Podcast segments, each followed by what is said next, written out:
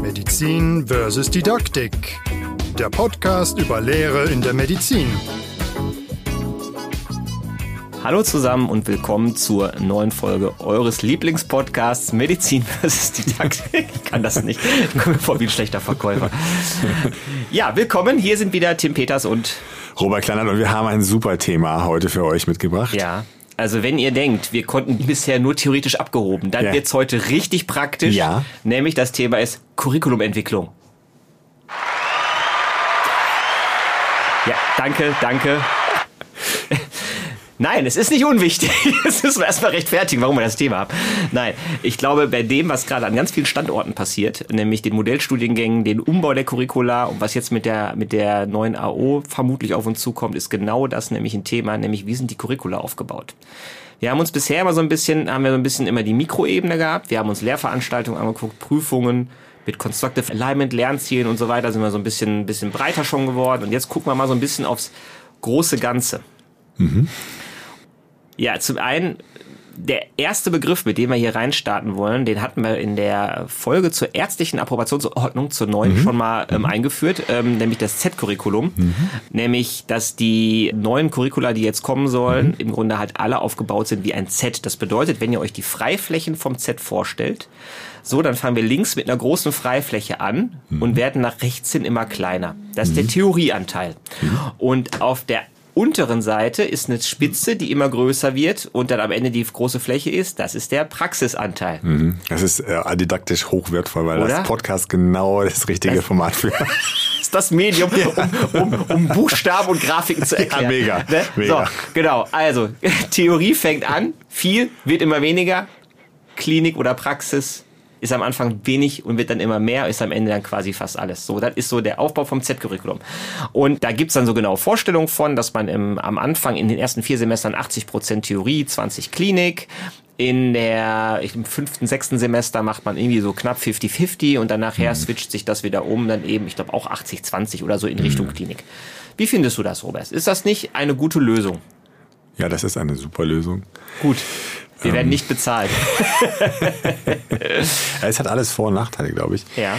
Natürlich ist das, was ich ja auch noch erleben durfte, vier Semester nur Vorklinik. Ich glaube, den Erste-Hilfe-Kurs gab es dann mal, aber das war das Ja. Einzige. Das war natürlich schon herausfordernd und man hat natürlich auch immer darauf gewartet und wollte das eben dann aufsaugen. Ich glaube, die frühere Verzahnung ist sicherlich sinnvoll, weil die Zusammenhänge auch klarer werden. Also trotzdem haben ja damals auch viele Lehrende probiert, immer wieder Klinikanteile reinzubringen. Gegen das System quasi. Ja, war einfach natürlich auch, um die Motivation zu Ja. steigern und Ja. auch ein bisschen den, den Studis zu zeigen, mein Lieblingsthema, was habt ihr überhaupt, was ist das für ein Benefit? Warum lernt ihr das jetzt? Ja, ja, ja. Warum lernt ihr jetzt die, die Hirnnerven? Da gibt es zum Beispiel ein fasziales Nerv, der kann ganz toll wehtun und merkt euch das bitte jetzt schon mal. Ja.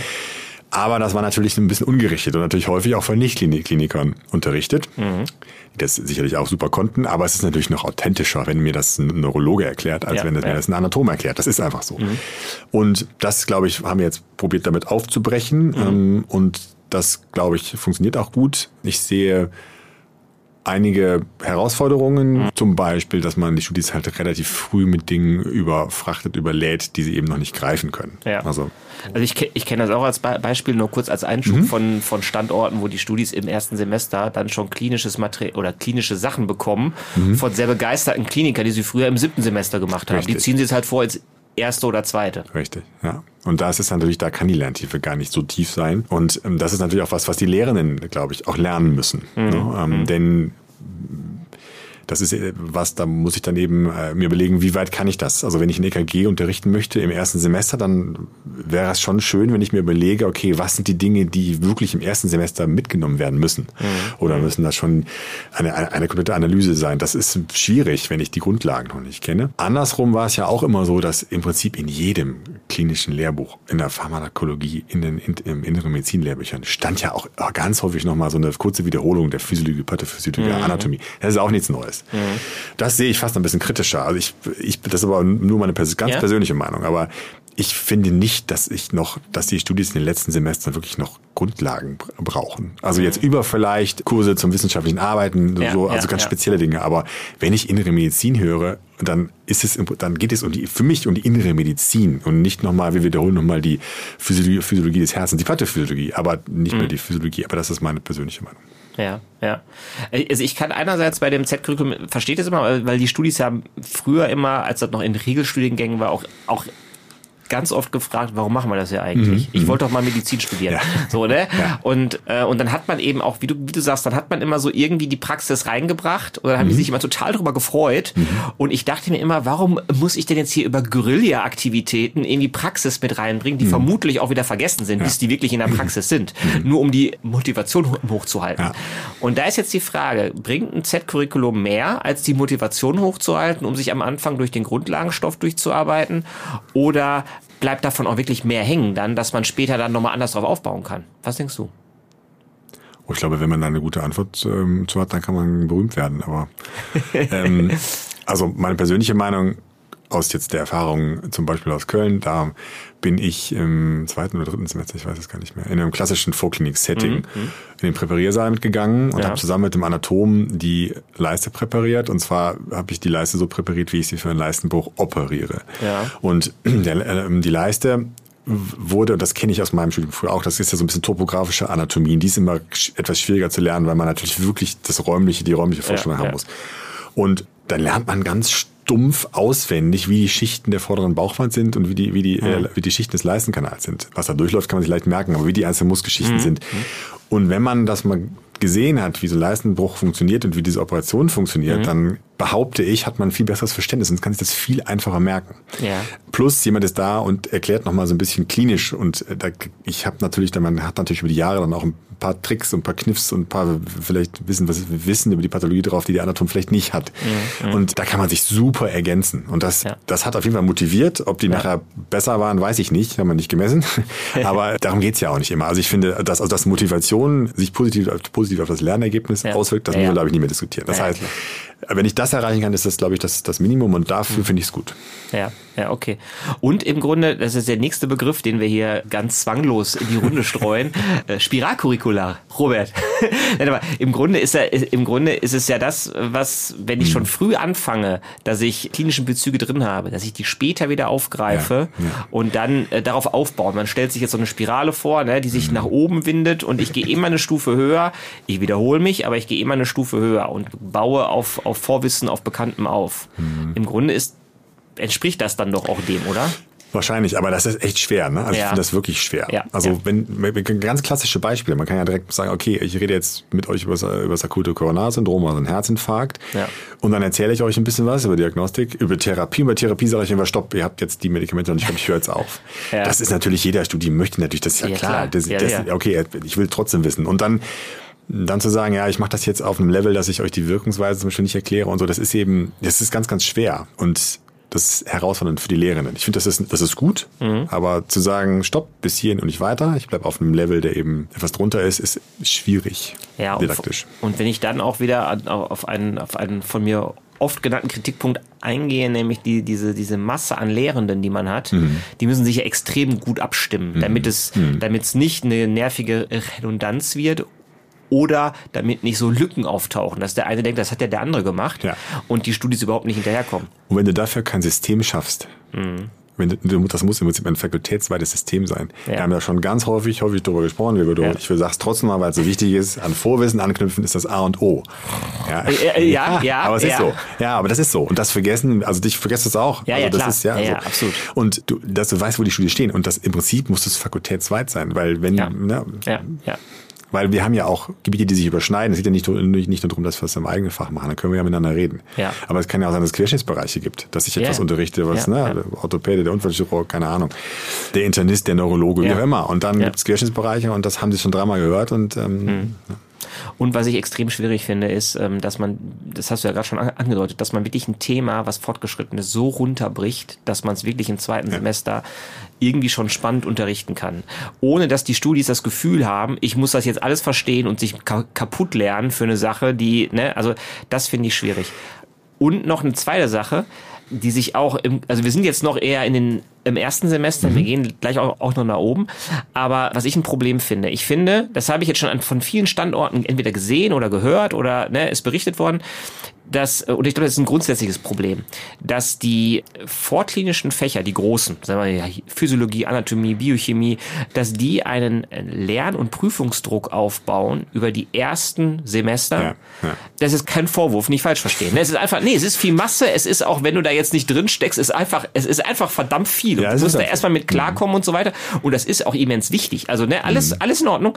Aber dass dadurch so ein, ein, ein Druck aufgebaut wird auf die Studis, auch auf eine andere andere Form des Lernens, glaube ich, auch nochmal zu kommen, ja. die sie aus der Schule so nicht kennen. Ja. Dass alles oder ganz viel, was an klinischem stattfindet, vielleicht gar nicht so die Chance hat, wie es sie haben sollte in den ersten Semestern. Ist, ist eine Vermutung von ja. mir. Ich erfahre ganz oft, dass am Ende das entweder als Event wahrgenommen wird oder, oder, oder äh, es wird mitgenommen, aber es, es hat nicht die Relevanz, der, also, oder, oder es, es, es tut sich schwer, sagen wir mal so. Ja. Die Herausforderung ist und auch die Gefahr, ganz ja. klar, ist, wenn du, also du nimmst Klinik, ziehst die nach vorne ja. und baust aber nichts Vorklinisches ab. Also du baust nichts Theoretisches ja. ab. Das ist ja das, was wir immer wieder sagen. Es wird eigentlich immer mehr. Ja, also ja. ich glaube nicht, dass, dass, dass viele Fächer daran denken, zu sagen, okay, Moment, ich bin ja später nochmal dran, dann höre ich auch hier, auch hier in der Vorklinik, also in, der, in den ersten Semestern höre ich quasi auf und, und gehe dann später, später in die Tiefe, sondern also das müsste, müsste man, man mal untersuchen, aber ich kann mir nicht vorstellen, dass die Folien weniger Infos ja haben, als sie vorhatten. Ja, ich glaube, es ist für die Grundlagen, Grundlagenfächer, wenn wir jetzt mal von dem Refortklinik weg, ja, weg ja, aber der hat sich ja, so eingebrannt über die, über die Jahre, Richtig. der ist so, der ist so drin. Aber ich glaube, es ist für die natürlich auch extrem schwierig. Was verlagert man denn nach hinten? Richtig. Ne? Also ich meine, die haben ja auch eine Systematik innerhalb des Fachs. Richtig, so, ne? Und jetzt habe ich dann irgendwie, und dann soll ich plötzlich irgendwie 20, 30 Prozent plötzlich nach hinten verlagern. So, das ist, auch, mhm. ist ja auch total schwierig. Absolut. Mhm. Und äh, ich glaube, da steckt noch eine Krux drin, wo man in den mhm. nächsten, ja, weiß nicht, Jahren und, und mhm. Reformen auf jeden Fall mal dran muss. Eine andere Geschichte, die sich, äh, wenn wir jetzt, jetzt gehen wir mal ein bisschen weiter nach mhm. oder, oder, oder später ins, ins Curriculum rein, ja, so, so die letzten Semester vorm PJ. Mhm. Wenn man da so dran denkt, wie die kleinen Fächer untergebracht sind, wie die verschiedenen Blockpraktika ineinander greifen oder so, auch da wird ja immer wieder dran rum, rumgewerkelt und rumgebaut. Und wie siehst du da die Entwicklung? Glaubst du, dass, äh, also viele kleine Fächer sagen ja dann häufig, wir laufen so ein bisschen unter ferner Liefen, wir haben dann irgendwie, wir haben auch gar nicht die Ressourcen, groß den Unterricht abzufeiern, aber mhm. wir werden irgendwie dafür eine Woche irgendwo eingeplant und dann sind die da unterwegs und dann sind die wieder weg. Und wäre es dann nicht, ich habe immer so als Laie von außen gedacht, mhm. warum macht man das nicht so ein bisschen mehr als Wahlbereich? Dass man eben nicht alles sieht, ne? Also muss jetzt jeder Studi für eine Woche HNO, eine Woche die Augenheilkunde und so weiter, sondern dass, dass man das äh, als Wahlbereiche macht. Also laienhafte Sicht darauf. Mhm. Jetzt, ich glaube, da würden viele aufschreien. Aber was meinst ja, du? Ja, ja. Nee, aber also ich denke, dass also gerade die HNO oder diese Fächer, wenn man mal so in Anführungszeichen sagt, klein, so klein sind die ja gar ja, nicht. Ja, ich weiß, aber das ist immer ähm, so, das, genau. Entschuldigung, ich wollte hier oder Auge vor. oder so. Ja, oh, ich glaube, ich ähm, verschätze mich hier mit viel. Nein, aber ich glaube, unsere Aufgabe ist es, ist es auch, den Studis ein Grundrüstzeug mitzugeben mhm. und ihnen zunächst einmal die Möglichkeit zu geben, in die Fächer hineinzuschauen. Mhm. Und zwar in möglichst viele. Also mhm. eigentlich in alle. also zumindest in die, in die zentralen Fächer, Fächer ja. der, der Krankenversorgung. Ob die jetzt alle digitale Medizin machen müssen, weiß ich nicht. Mhm. Ähm, kann man ja. diskutieren, alles. Ja, ja, ich okay. habe auch nichts dagegen, aber ich finde, die klassischen Fächer, die sollten abgearbeitet werden. Und dass die Studis eben ein solides Grundwissen haben, also nein, muss gar nicht ganz solide sein, aber ein Grundwissen haben, um, wenn sie das brauchen, sich eben auch eigenständig wieder mhm. auf Stand bringen zu können. Also ich mhm. habe von Augenheilkunde mhm. wahrscheinlich relativ wenig Ahnung, aber ich traue mir zu, wenn ich mir was erarbeiten müsste, dass, dass ich so viel Ahnung habe, dass ich da relativ schnell reinkomme in das mhm. Thema. Mhm. Und ich glaube, das müssen wir den, das sollten wir den Studis mitgeben. Und deswegen wäre ich, wär ich dagegen, Wahlfächer auf dieser Ebene zu machen. Ja. Auf anderen Ebenen vielleicht schon. Ja. Gibt man gibt's ja auch im PJ gibt's ein Wahlfach. Ja, ja. Aber da glaube ich eher nicht. Vielleicht wäre es im, wenn wir über Kompetenzen sprechen, vielleicht wäre es interessanter, Fächer zusammenzulegen. Also wenn wir sagen, dass wir, was wir ja auch schon machen in unseren Modulen hier, äh, mhm. äh, vielleicht nicht die als einzige, aber wir machen es eben auch, ja. dass man eben Fächer zu, zusammenzieht. Und dann haben die vielleicht auch, dann sind die im Kontext ja auch, ja auch interessanter. Also ja. ne, die Augenheilkunde im Kontext der, der Neurologie zum Beispiel, das liegt ja total nah. Ja. Das, ähm, sowas ist, glaube ich, vielleicht die Zukunft, dass die Fächer nicht mehr so ganz isoliert betrachtet werden und dann am besten noch eine Woche vordere Augenabschnitt, eine Woche hintere Augenabschnitt. Ja. Dann sind wir wieder da, dass die Studis fragen, warum mache ich das? Ja, ja, ja, ja, ja. ja. Ich musste gerade bei der Verknüpfung von Fächern an Pädiatrie und HNO denken. So mit, glaube ich, alle, die Kinder haben, haben die Verknüpfung schnell, schnell im Kopf. Und wenn man jetzt mal guckt, also im Grunde ist ja so eine Arbeit am Curriculum ja immer ein riesiger Change-Prozess. Ja, ja. So, das ist, ich glaube, alle, die das mal, die das mal gemacht haben, die, die seufzen heute noch, egal wie viel Jahre es zurückliegt. Ich war aber auf einer Tagung, da hat, da hat, da hat einer, ich sage jetzt nicht den Standort da, aber da hat jemand, der an so einem Prozess auch beteiligt war, wir sind nicht alle als, als Freunde auseinandergegangen. Das fand ich, fand ich eine sehr schöne Formulierung. Warum ist das so ein, warum gibt's da so ein Hauen und Stechen? Warum ist das so schwierig? Die, weil klar, Tradition, ne, der Medizinstudiengang, den, den, den gibt's sehr, sehr, sehr lange. Der hat einen anderen Ballast, in Anführungszeichen, oder eine andere, mm. ein anderes Fundament, sag ich mal, um ein mhm. positiveres mm. vorzunehmen, als jetzt, keine Ahnung, irgendwelche mo mm. sehr modernen Thematiken oder Studiengänge. Warum ist das so schwierig, das umzubauen? Warum ist das immer so ein, so ein Akt?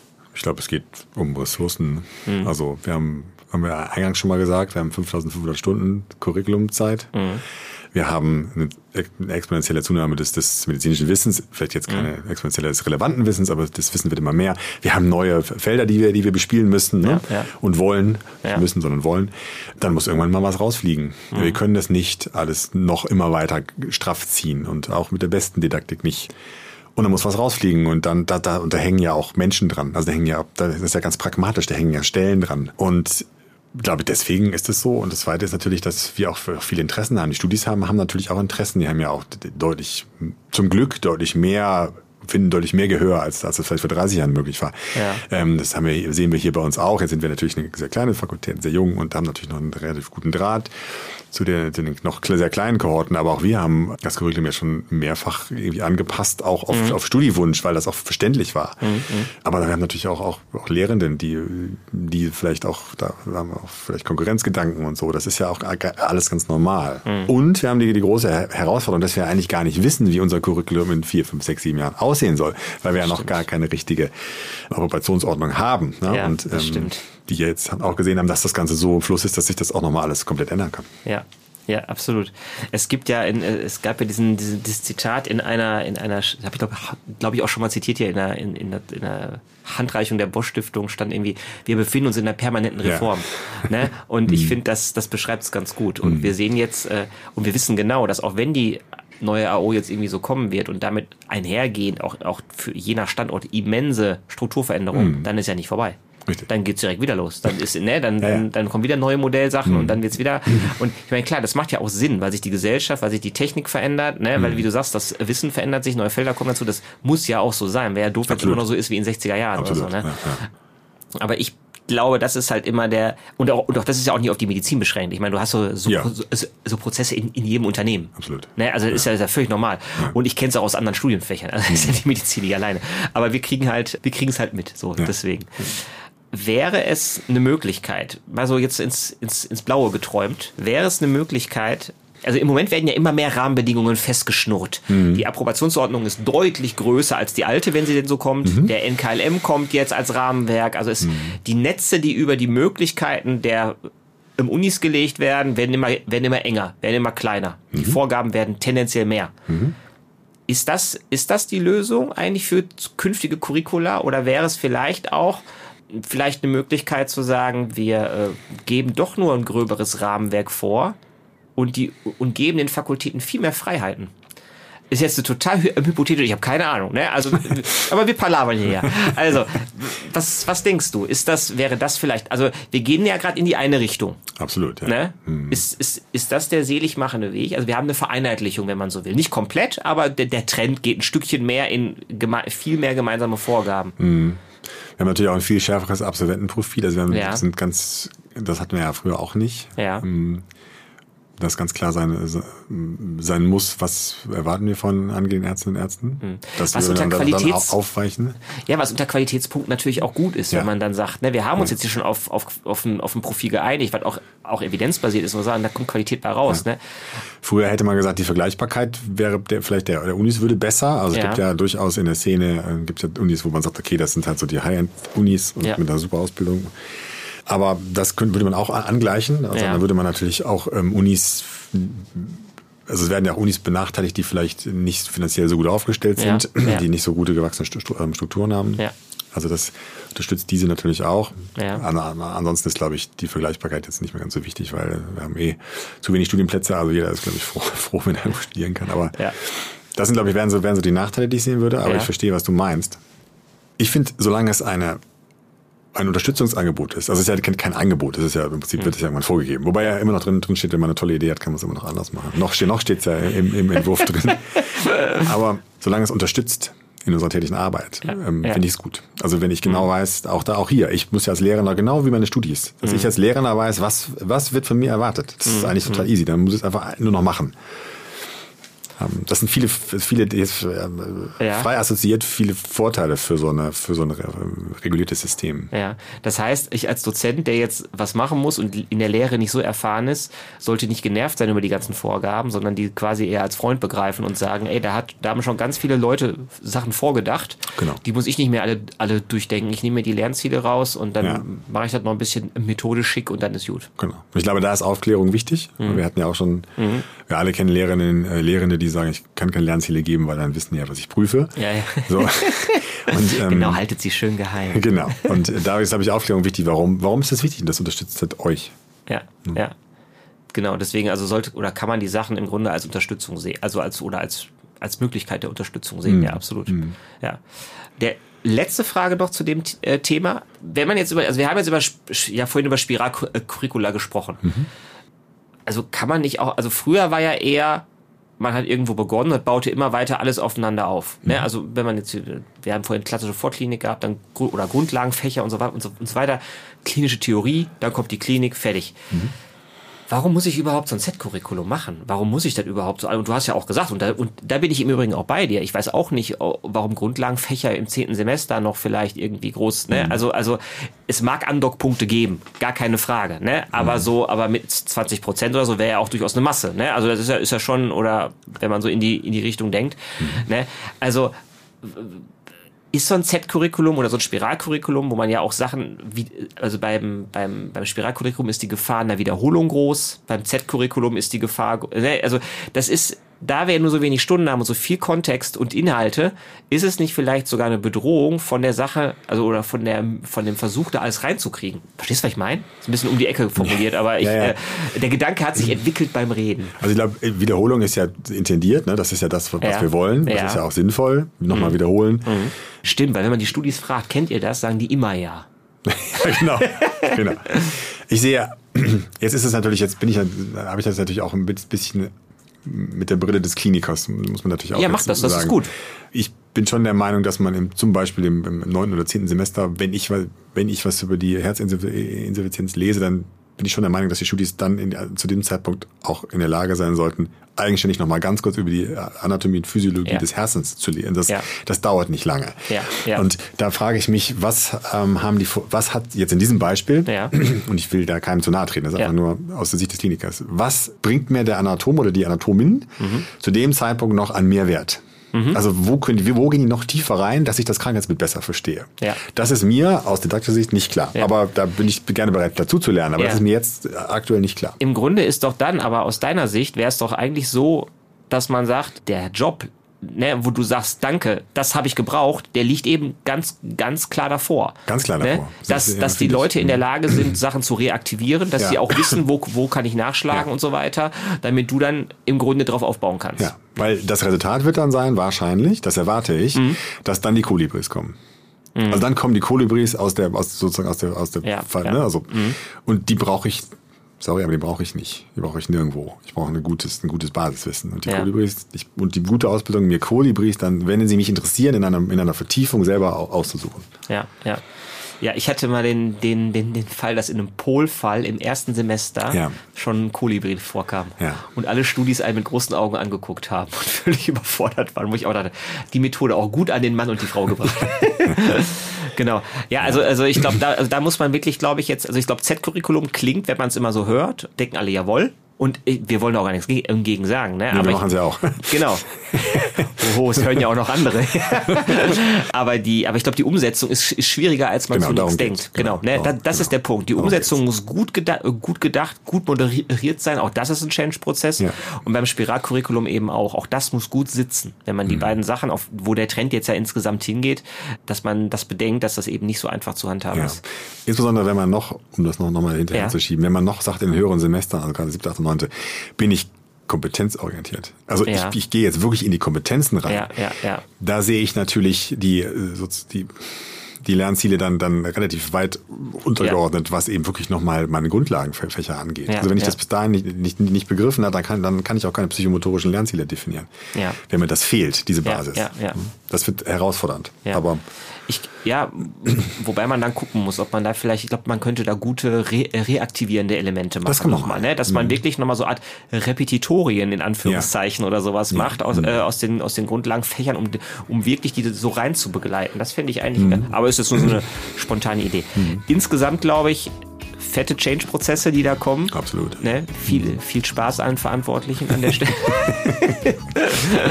Äh, jetzt, jetzt haben wir unsere Hörer komplett verloren.